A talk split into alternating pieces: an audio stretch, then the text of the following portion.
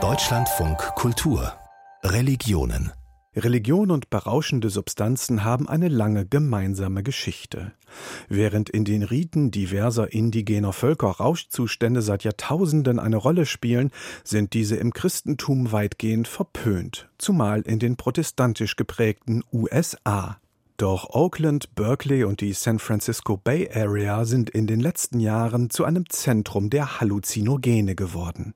Hier gibt es gleich mehrere Gruppen, die sich als Kirchen bezeichnen und die mit Hilfe von Sakramenten, wie sie es nennen, in die Tiefen der menschlichen Seele vordringen wollen. Und dabei, so hat unser Autor Arndt Peltner erfahren, sollte man nicht überrascht sein, Gott selbst zu treffen. Ein Sonntagmorgen an der Ecke Adeline und Ashby in Berkeley, Kalifornien.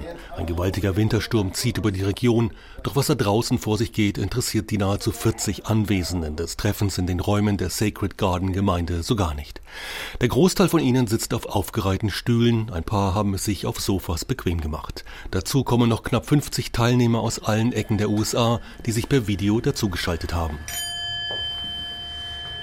Gut eine Stunde lang dauert das Treffen. Gemeindemitglieder erzählen über die Bedeutung der Community, sprechen darüber, wie lange Menschen in den verschiedensten Kulturen bereits diese bzw. ihre Sakramente nutzen.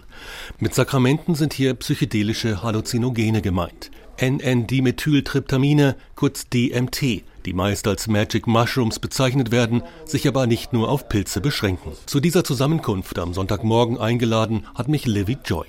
Ihr war es wichtig, das Interview nach dem Treffen in dem Raum zu führen, um diese wunderbare Kakophonie der Stimmen, wie sie es nennt, einzufangen. Um, so Sacred Garden Community is actually a church. Die Sacred Garden Community ist eine Kirche. Der Kerngrundsatz unseres Glaubens besteht darin, dass wir durch den sorgfältigen Einsatz der Sakramente in unserer Kirche eine direkte Erfahrung des Göttlichen in diesem Leben haben können. Und so sind wir eine Gemeinschaft von Leuten, die alle daran glauben und sich darin einig sind, dass wir, wenn wir zusammenkommen, um die Sakramente unserer Kirche zu praktizieren, eine Erfahrung des Göttlichen machen können. Es gibt für uns drei Community-Werte. Fürsorge, Respekt und Vertrauen.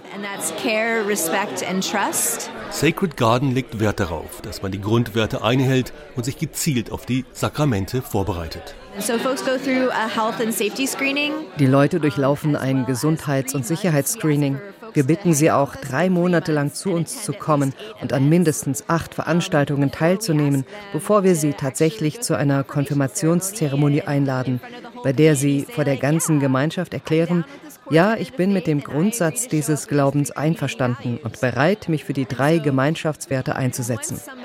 Bis man dann zu einer Zeremonie mit den Sakramenten unserer Kirche eingeladen wird, hat man hoffentlich eine Menge über sich gelernt und herausgefunden, ob dies wirklich der Ort ist, an dem man sein möchte. Nach dieser Probezeit wird man dann zu einer Liturgie eingeladen, die hier im sogenannten Portal, im Gebäude der Kirche oder auch ganz woanders stattfinden kann. Unsere gebräuchlichste Initiationsliturgie nennen wir die Redwood-Liturgie, weil sie mit einem Gang zu den Mammutbäumen verbunden ist. Dabei gibt es das Sakrament namens Janga, eine rauchbare Form von NNDMT. Es ist ein schnell wirkendes Sakrament von kurzer Dauer. Wenn es tatsächlich in den Redwoods gemacht wird, versammeln wir uns an einem Ort in der Nähe des Parkplatzes. Dann wandern wir gemeinsam an eine Stelle im Wald. Dort sind wir ganz still. Dreimal nehmen wir das Sakrament zu uns.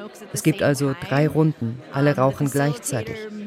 Ein Zeremonienmeister leitet uns.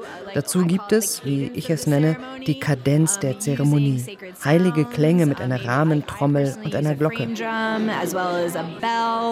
Die Mitglieder von Sacred Garden sprechen von den Sakramenten, von der Liturgie. Ganz bewusst benutzt man kirchliche Begriffe. An meiner Aufgabe, anderen zu helfen, ihren Weg zur direkten Erfahrung Gottes zu finden, war das Schönste für mich, dabei Menschen zu finden, die genau das teilen. Und das ist für mich, was Kirche ausmacht. Es ist etwas ganz Besonderes, eine Gemeinde so gestalten zu können, wie wir es wollen. Klar könnten wir auch andere Worte wählen. Wir könnten dazu Gemeinschaft oder Versammlung sagen, aber das wollen wir nicht. Uns ist es wichtig klarzumachen, dass wir unsere Version von Gott oder Göttlichkeit oder Geist finden wollen. is our version of God or divine or spirit. Uh, we are the largest psychedelic church in the world. Wir sind die größte psychedelische Kirche der Welt.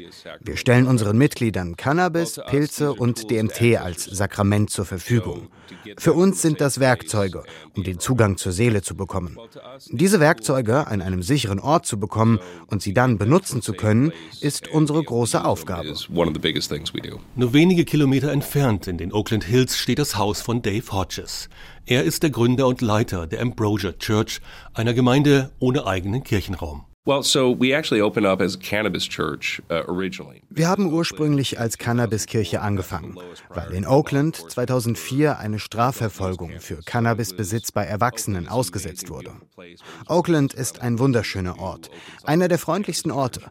Ideal also, um so etwas wie eine Cannabiskirche zu eröffnen.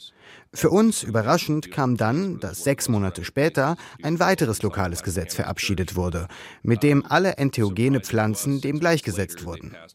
Das war dann der Zeitpunkt, an dem die Pilze für uns wichtig wurden. Denn Entheogene konnten so für religiöse und spirituelle Zwecke genutzt werden. Entheogene sind Stoffe, die in Pilzen, Kräutern oder Kakteen vorkommen und die nach der Einnahme als Tee oder geraucht spirituelle Erfahrungen hervorrufen sollen. Die Ambrosia Church zählt nach eigenen Angaben mehr als 100.000 Mitglieder weltweit. Als Mitglied zählt, wer sich online registriert hat und bereits Marihuana oder DMTs, eben die Sakramente in den Verkaufsräumen der Church erworben hat. Treffen der Gemeinde gibt es nicht. Man geht auf die spirituelle Reise in den eigenen vier Wänden, in der Natur oder bei Freunden. Und doch hat Hodges in seinem Haus mit Blick auf Redwoods und Eukalyptusbäume auch einen eigenen Raum, in dem manche Mitglieder Gott treffen können, wie er selbst sagt. Das ist nichts, was du in der Öffentlichkeit machst. Du verlässt deinen Körper, du siehst Dinge, die nur als spirituelle Visionen beschrieben werden können. Und du triffst Wesen, die außerhalb von dir sind. Du erlebst deine Seele. Es gibt also eine Reihe an Erfahrungen, die man mit Pilzen erlebt. In der San Francisco Bay Area gibt es seit einiger Zeit nicht nur im religiösen oder pseudo-religiösen Bereich eine breite Debatte über den Nutzen und die Wirkung von Halluzinogenen.